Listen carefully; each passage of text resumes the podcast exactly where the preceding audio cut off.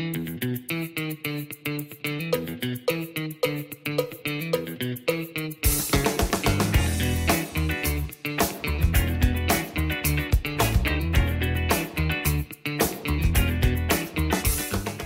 家好，欢迎来到股气，感谢大家今天的收听。那我们今天要讲的议题是台湾三级警戒，那股票产业到底要怎么看？因为最近很多投顾都发出了报告，所以我迫不及待的帮大家把这些投顾的报告汇整起来，给各位吸收。好，那台湾现在你看哦，很恐怖嘛，本土变案例飙升，包含我现在可能都不能去录影室录影这样子。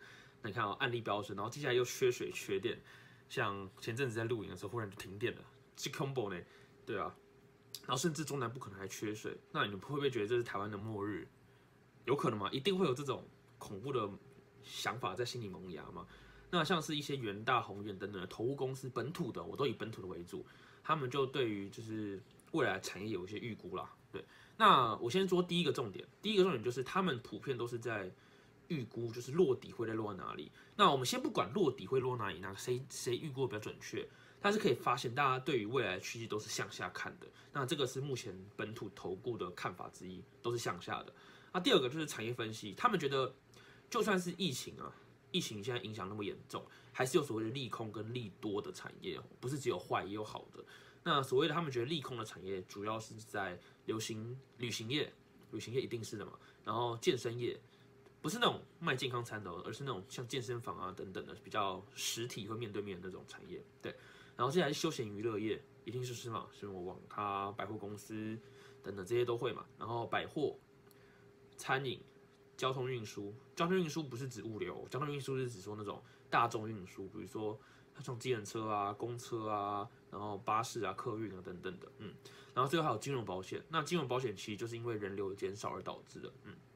好，他们觉得这几种都是所谓利空产业。那利多产业，他们认为有什么？主要是第一个就是像电商平台。一定是的嘛，大家在家买东西怎么买？就是透过电商嘛。这个用膝盖想都知道，它是会利多的。对，那第二个就是物流业者，一定是它是配合电商平台物流业嘛，要送货嘛。然后接下来就是物流业相关的纸箱包材产业也是利多。然后最后就是一些远端产业，远端就是像我们现在我现在工作可能就是在视讯，对不对？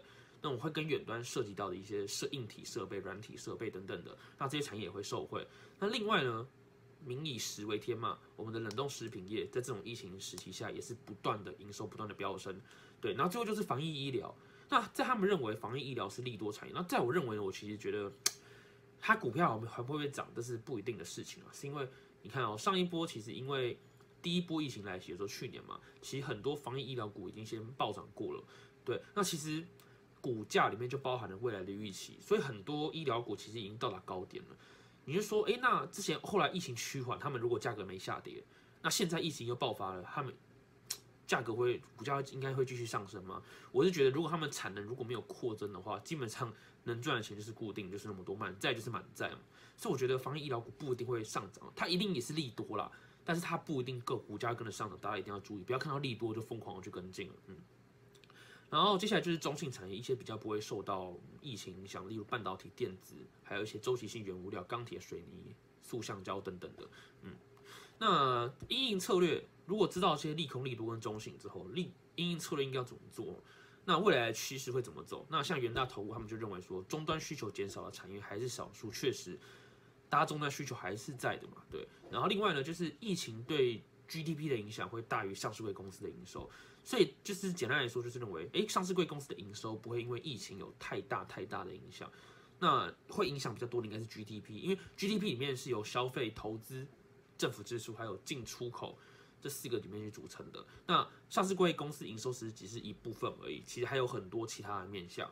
对，那他远大投顾就认为 GDP 影响会比。那个上市贵公司的营收还要重，所以如果大家是买股票股价的话，股价其实比较会受到公司的营收影响，会大于 GDP 的影响，但两个都会影响，只是程度不同而已。嗯，所以我觉得还不用太担心。那他认为电子、光学、资讯、化工、纺织、塑橡胶，这个都是比较不会受到疫情影响，所以你身上如果持有这些股票的话，不用因为疫情恐慌就乱卖。对，那最后就是消费信心下降，股票投资意愿降低，这个超合理的，只要是不景气的情况下，或是。政经局势不稳定的，或是有一些疫情、一些恐怖的因素影响的情况下，人们的消费信心本来就会下降。那本来就会趋于就是不消费，所以股票投资的意愿降低，其实也是蛮合理的一件事情。所以总归一句话啦，疫情之下还是会有经济产业运作的，所以不用担心说百万百业萧条这种事情会发生哦。但是现在还是一样，每个人都强调了，所有 YouTuber、所有的财经频道、所有的有名的名嘴都强调现金为王。现金为王真的是很重要的事情。我从去年二零二零年的疫情，我就一直在囤现金。除非有那种超便宜的甜甜价跑出来，我才会去下手，要不然我一直囤的现金就在等这一刻。对，所以现在等到了就要继续忍，对，一定会有便宜的机会可以买。然后最重要就是回归基本面，基本面还是最重要的。嗯，在这种乱世之下，你基本面没顾好，你买什么股票都会有危险。对，不要靠着侥幸去赚钱，这是最不应该的。好，感谢大家今天的收听，那。希望大家一切顺利、健康、平安，尽量减少外出，不要像一些台中的学校还跑去夜唱，然后结果造成群聚感染，这种事情千万不要发生。请大家为台湾尽一份心力，谢谢大家。